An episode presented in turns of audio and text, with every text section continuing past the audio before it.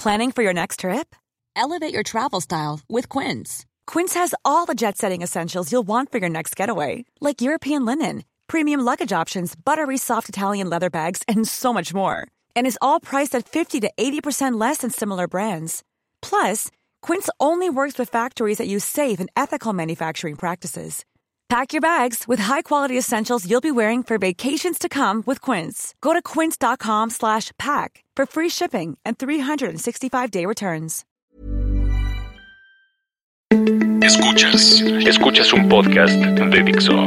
Escuchas Fuera de la Caja con Macario Esquetino. Por Dixo, Dixo, la productora de podcast más importante en habla hispana. Bienvenidos, esto es Fuera de la Caja, yo soy Macario Esquetino, esta es una nueva emisión de este podcast, en esta ocasión es una semana par y por lo tanto vamos a hablar de estos temas de largo aliento que nos han ocupado para las semanas pares, eh, como le prometí, no voy a hablar más del asunto de comunicación, al menos en este momento, eh, sin embargo, eh, y agradezco mucho quienes han mandado comunicaciones diciendo pues que no, que estaba muy interesante, que regrese yo a eso, entonces bueno, voy a ver si puedo regresar a esto en, el, en la próxima emisión par. Pero hoy sí quisiera tocar con usted otro tema distinto eh, para un poco, pues que no se me aburran algunos que este tema de la comunicación no les llame tanto la atención. Les recuerdo todos los lunes hay una nueva emisión de Fuera de la Caja. Eh, los martes eh, está también el podcast de otro modo con Roberto Morán y el oso ceguera, aquí también en dixo.com. El jueves hay dos emisiones de podcast, Bien Comer con Fer Alvarado y Linterna Mágica con Miguel Cain. Y el viernes tenemos Filmsteria con Alejandro Alemán, Josué Corro y Penny Oliva. Los lunes, decimos, estamos aquí en Fuera de la Caja con su servidor Macario Esquetino.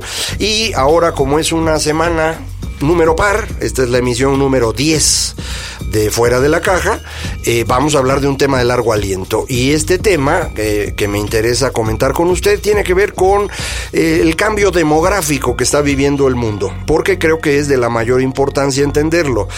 para quienes ya somos viejitos, el cambio demográfico pues será menos importante porque nos queda menos tiempo de vida, pero para quienes son jóvenes, esto va a determinar el mundo en el que van a vivir, que no se va a parecer al mundo en el que vivimos nosotros los que ya estamos eh, pues un poquito más avanzados en el camino. Eh, ¿Qué es lo que está ocurriendo en materia demográfica en el mundo? Eh, el fenómeno más importante que hemos visto de transformación demográfica en el mundo inicia a fines del siglo XIX, cuando el número de hijos por mujer en los países europeos empieza a decrecer. Esto ocurre fundamentalmente en Francia y en Reino Unido, Después se suma Alemania, Suecia, el resto de los países nórdicos y eh, ya hasta después de la Segunda Guerra Mundial esto se mueve hacia eh, los países mediterráneos. Eh, esta reducción en el número de hijos por mujer es determinante para la tasa de crecimiento de la población, aun cuando en esos años, finales del siglo XIX, principios del siglo XX, empezamos a tener grandes avances en higiene que redujeron significativamente la mortalidad. Después de la Segunda Guerra Mundial, con la llegada de los antibióticos, esto explotó. Es decir, pudimos salvar de la muerte a muchísimas personas. Como la tasa de natalidad en los países europeos ya se había reducido, al reducir eh, la mortalidad, lo que ocurre en estos países es que la población se mantiene.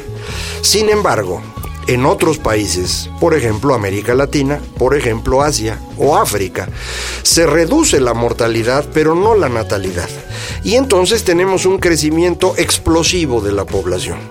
Es este crecimiento explosivo al que se refería en su libro eh, de 1968 el demógrafo eh, Paul Ehrlich, un libro que se hizo muy famoso, eh, se llamaba The Population Bomb, en la traducción al español se llamó La explosión demográfica.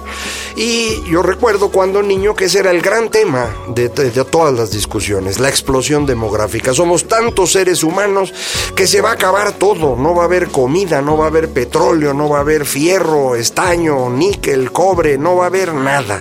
Incluso a inicios de los años 70, el Club de Roma eh, publica un estudio eh, que se llamó Los Límites del Crecimiento en donde afirmaban que pues para 1985 iban a escasear ya buena parte de los bienes primarios y difícilmente íbamos a llegar al año 2000 como género humano. Esto se iba a acabar.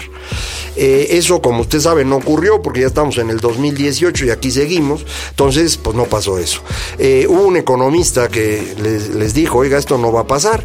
Eh, su nombre es Julián Simon Julian Simon, eh, ya murió, eh, pero hizo una apuesta precisamente con el señor Paul Ehrlich eh, y le dijo, oiga, en realidad lo que va a ocurrir es que en 1985 va a haber más bienes primarios, más materias primas de las que hay hoy y van a ser más baratas.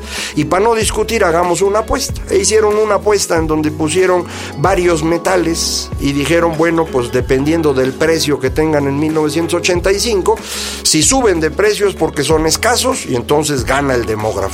Si bajan de precio es porque son abundantes, entonces gana el economista.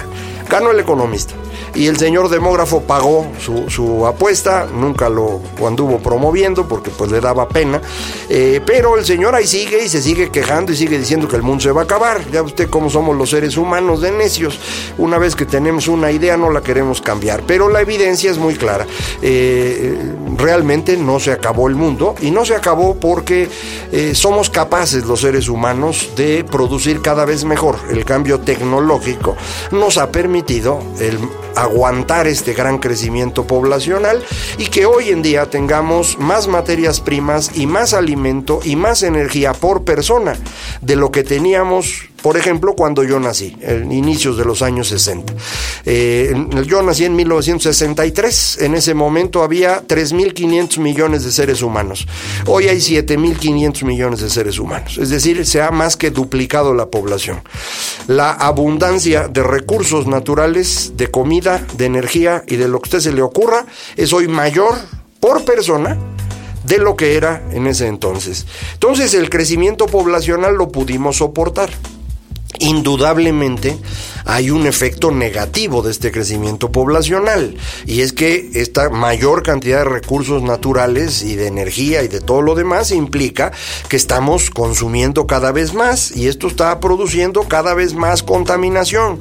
Alguna de esta contaminación se ha vuelto famosa, por ejemplo el dióxido de carbono, que todo mundo insiste, es un gas de invernadero y por lo tanto está calentando al planeta y el mundo se va a acabar. Otra vez son las cosas que hacen con frecuencia los científicos, el tema que conocen les parece el único importante y además saben que si amenazan al público les van a financiar investigaciones. Y pues eso es lo que hacen. Eh, son seres humanos como todos y todos podemos hacer esto.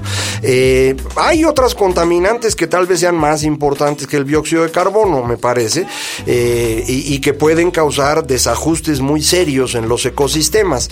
A mí me preocupan mucho los cuerpos de agua, por ejemplo, desde ríos y lagos hasta los océanos. El desequilibrio en estos grandes cuerpos de agua puede ser gravísimo y esos los atendemos menos.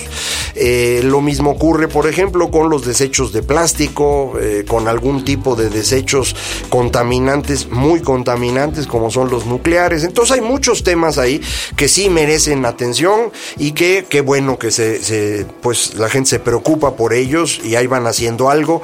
Eh, muchas de estas cosas a veces pues son más bien modas y luego se les olvida, pero bueno, lo que sea que hagamos para reducir la contaminación va a ser importante.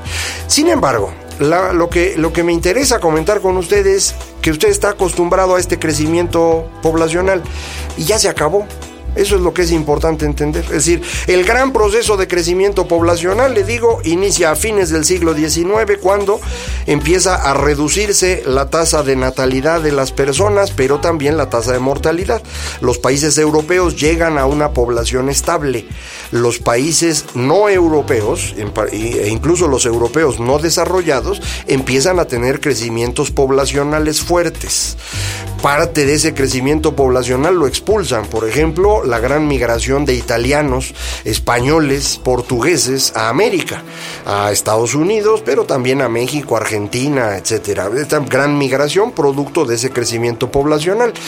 La llegada de antibióticos explota este crecimiento y en América Latina somos un montón y en Asia también y en África. Bueno, esta gran burbuja de crecimiento poblacional ya se acabó. Se acabó en América Latina, se acabó en Asia y en donde todavía no termina es en África. Ahí sí tenemos algunos países con crecimiento poblacional muy eh, preocupante. El caso que todo mundo está más atento es Nigeria. Nigeria es un país grande eh, que tiene un gran crecimiento poblacional, que no tiene un eh, buen gobierno, eh, tiene recursos por petróleo, tiene dos grupos poblacionales en conflicto, cristianos y musulmanes. entonces es un país complejo. Algunos estiman que Nigeria llegaría a 400 millones de habitantes para el 2050 yo creo que esa es una estimación eh, excesiva y que no va a ser tan grande por el proceso de reducción de natalidad que hemos estado viviendo en todo el planeta. Eh, no es fácil verificar los, los datos, pero lo iremos eh, conociendo en el futuro. Aún con el gran crecimiento poblacional de Nigeria, estimado así como le decía yo, y, y de toda África, en realidad la población en el mundo ya no crece. Eh, vamos probablemente a llegar a un límite máximo de 9, 9.500 millones de seres humanos en la segunda mitad de este siglo y de ahí el mundo empezará a contraerse. ¿Por qué se tienen menos hijos? Eh, hay un montón de explicaciones. Yo creo que la explicación más certera tiene que ver con la educación de las mujeres. Cuando las mujeres ah, tienen acceso a la educación y cuando tienen acceso a desarrollarse de manera independiente, tienen menos hijos. Eh, a esto les ayuda sin duda el que haya eh, los métodos anticonceptivos que empezaron a existir en los años 60, pero desde antes de eso las mujeres controlaban eh, su ritmo de natalidad, el número de nacimientos, por ejemplo, casándose más tarde. Eh, esto era una muy buena forma de tener menos hijos y eso lo podían hacer cuando podían ganarse la vida de forma independiente. Y eso empieza a existir a fines del siglo XIX en Europa, antes no existía. Entonces, eh, esta posibilidad de que las mujeres se desarrollen de forma independiente es lo que está generando un cambio en la manera como eh, tenemos hijos. Esto en África, me imagino, es todavía muy difícil y parte de eso es lo que ha estado llevando a que ahí no se reduzca la tasa de natalidad. Pero en todo el resto del planeta esto ocurre. En Europa en particular, estas tasas de natalidad que empezaron a caer hace 120 años o 140 años, pues eh, ya para después de la Segunda Guerra Mundial estaban bajísimas. Estamos hablando de tasas de, bueno, de, fertilidad, que es como se llama, el número de hijos por mujer, arribita de 2 usted necesita 2.1 por mujer para mantener la población estable. Cuando este número baja de 2, la población empieza a contraerse y no solo se contrae, sino los que quedan vivos son cada vez más viejos, porque empieza a haber menos niños recién nacidos y hay más viejitos que no se mueren porque ahora no solo hay antibióticos, hay otras técnicas que hemos logrado que extiendan la vida de los seres humanos a los 80 o 90 años. Entonces, la edad mediana de la población, es decir, la edad que divide en dos a la población, empieza a crecer y a crecer y a crecer. Y hoy tenemos edades medianas, de 47 años, por ejemplo, en Japón, en Rusia y en, eh, Italia. Esto significa que la mitad de los italianos tiene más de 47 años y solo la mitad tiene menos de 47 años. Eh, eh, esto pues es un problema gravísimo para el funcionamiento de la economía. en un ratito ya todos van a estar jubilados, ¿quién va a trabajar? esa es la razón por la cual los países europeos empiezan a necesitar migrantes. Eh, eh, Alemania, por ejemplo, para mantener su tasa de crecimiento, empieza a atraer migrantes, sobre todo de Turquía, con quien llegaron a tener una excelente relación a inicios del siglo XX, cuando los dos eran imperios, el imperio alemán y el imperio otomano. Eh, y entonces pues empiezan a jalar turcos. por eso ahora, hace un par de años que hubo la gran crisis de migración, Alemania dijo, yo quiero un millón es decir, a lo mejor ustedes tienen sus límites en sus países, yo sí quiero migrantes. Y los quiero porque necesito que vengan personas a trabajar, porque si no, no va a funcionar este país. Lo mismo le ocurre a Estados Unidos. Estados Unidos sin la migración de latinoamericanos no podría mantener la tasa de crecimiento de su economía. Es algo que, por ejemplo, el señor Donald Trump no entiende. Una tasa de crecimiento económico en Estados Unidos del 3% anual exige migración no le alcanza la población que tiene. Y esa migración sería esencialmente latinoamericana. No más que no le gustamos porque somos prietos. Entonces, pues así no se puede. Ese es exactamente el conflicto que estamos viendo hoy, tanto en Europa como en Estados Unidos. Necesitan la migración, pero no la quieren. Y no la quieren porque querrían que fuera de cierta manera. Bueno, pues la que va a llegar a, a Europa va a venir de Medio Oriente o de África, en particular África subsahariana. Y la que va a llegar a Estados Unidos va a ser latinoamericana, no hay otros. Entonces necesitarían aceptar eso, pero por cuestiones que tienen que ver con la forma de pensar, eso de lo que ya no vamos a hablar que tiene que ver con los medios de comunicación, pues están impidiendo y ese es el gran conflicto que están viviendo al interior esos países. Esta reducción entonces de la tasa de crecimiento de la población implica un envejecimiento de la población. El envejecimiento de la población implica una gran cantidad de personas que ya no pueden ganarse la vida porque ya son mayores. Sin duda, muchas personas hoy pueden trabajar a los 65, 70 años, a lo mejor hasta los 75, ya la veo difícil, ¿eh? Muchos dicen eso, pero porque no han cumplido los 70. De las personas que yo conozco, que son mayores, varios me han dicho, a los 70 es donde se da el viejazo. Eh, yo todavía no llego, falta un buen rato, cuando llegue les digo. Eh, pero pues pregunten entre sus conocidos, eh, más de 70 años ya es más difícil trabajar y necesitan tener ingresos para mantenerse y porque los costos de salud en particular a esa edad empiezan a ser muy elevados. Incluso los seguros de gastos médicos o se vuelven exponencialmente caros o de plano hay que cancelarlos y pues arriesgarse a que cuando llegue una enfermedad catastrófica pues ya recoge uno las cosas y, se retira uno de este planeta. Eh, pero pues no es una situación sencilla. Entonces, esto es el problema de las pensiones. Este es el problema de las pensiones que en Europa ahorita es una situación gravísima. E insisto, por eso necesitan la migración. Hay otros países donde esto es un problema también grave. Brasil es un caso, porque tiene un sistema de pensiones muy mal hecho, que dio demasiados beneficios a grupos que trabajaban para el Estado y ahora no, no se puede financiar. Aquí en México este problema no es exactamente igual, lo hemos comentado en alguna ocasión. Las AFORES resolvieron el problema en términos del costo para el gobierno, pero no estamos depositando en la Afore el suficiente porcentaje de nuestro ingreso para tener una buena cantidad al retiro. Y eso va a ser un problema para las personas. Si usted que me escucha empezó a trabajar después de 1997, ya le toca que su jubilación va a ser con lo que usted tenga depositado en su Afore. Si no le ha metido un dinero adicional a la Afore y, confía en que lo que se deposita mes a mes de parte de su empresa va a alcanzar, le va a alcanzar para comprar el ataúd, pero no le va a alcanzar para más. ¿eh? Si quiere tener una vejez tranquila, necesita ahorrar mucho más. Bueno, ese es el problema de las pensiones. Siguiente problema, hay que, eh, estamos viendo un patrón de consumo distinto. En los países europeos, donde hay cada vez menos niños, pues ya no necesitamos guarderías, necesitamos cada vez menos escuelas de, educación primaria, necesita usted menos productos hechos para niños como chupones o pañales. ¿Qué se necesita ahora? Pues algo parecido pero para viejitos, guarderías para viejitos, es decir, casas de, retiro o al menos casas de día para que los viejitos estén ahí porque no se las familias no siempre los pueden atender. También pañales y ya chupones no, pero otras cosas que necesitan las personas mayores, pero es un cambio de patrón de consumo. Y este mismo cambio de patrón de consumo lo estamos viendo ya en países como los latinoamericanos, en donde el número de maestros de primaria que vamos a necesitar ya no va a crecer pero el número de maestros de universidad sí va a crecer. Es decir, empezamos a tener este movimiento, este desplazamiento en eh, la demanda de los servicios a un servicio distinto. Si a eso le suma usted las nuevas formas de consumo, producto de las nuevas formas de comunicación y de los nuevos valores, pues entonces eh, eh, nos encontramos con un mundo económicamente muy cambiante. Eh, pero dentro de estos procesos de cambio de patrón de consumo y presión de pensiones y demás, hay un fenómeno determinante que tiene que ver con las tasas de interés. La tasa de interés es, lo que paga uno por tener un dinero disponible.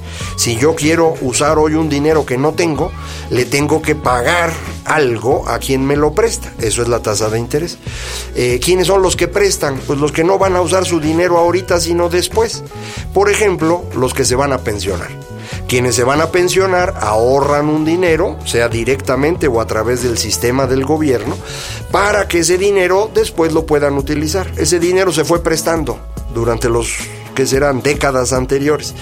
Eh, ahora tenemos una gran cantidad de personas que necesita ese dinero y eh, eh, menos personas que están dispuestas a ahorrar. Y entonces esto causa un desajuste en el sistema financiero global. Los gobiernos para poder financiar estas pensiones se han tenido que endeudar. Si la tasa de interés sube, los gobiernos no tienen cómo pagarla. Cuando vino la crisis de 2008, las tasas de interés en todo el mundo desarrollado se fueron a cero. Y gracias a eso pudimos aguantar los últimos 10 años.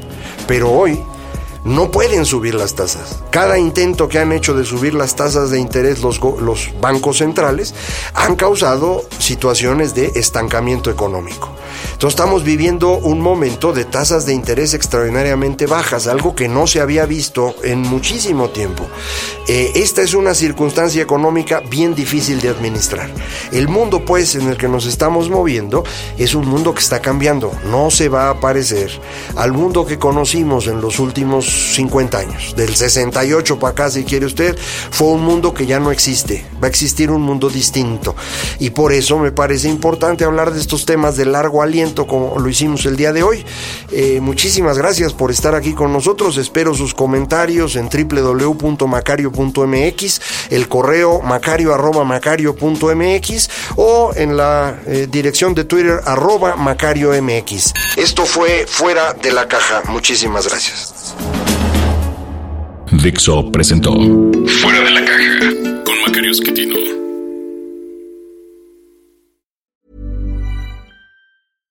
When you make decisions for your company, you look for the no-brainers. And if you have a lot of mailing to do, stamps.com is the ultimate no-brainer. It streamlines your processes to make your business more efficient, which makes you less busy. Mail checks, invoices, legal documents, and everything you need to keep your business running with stamps.com. Seamlessly connect with every major marketplace and shopping cart Schedule package pickups and see your cheapest and fastest shipping options from different carriers with rates up to 89% off USPS and UPS rates. And with the Stamps.com mobile app, you can take care of mailing and shipping wherever you are. Make the same no-brainer decision as over 1 million other businesses with Stamps.com. Sign up with code PROGRAM for a 4-week trial plus free postage and a free digital scale. No long-term commitments or contracts. That's stamps.com. Code program.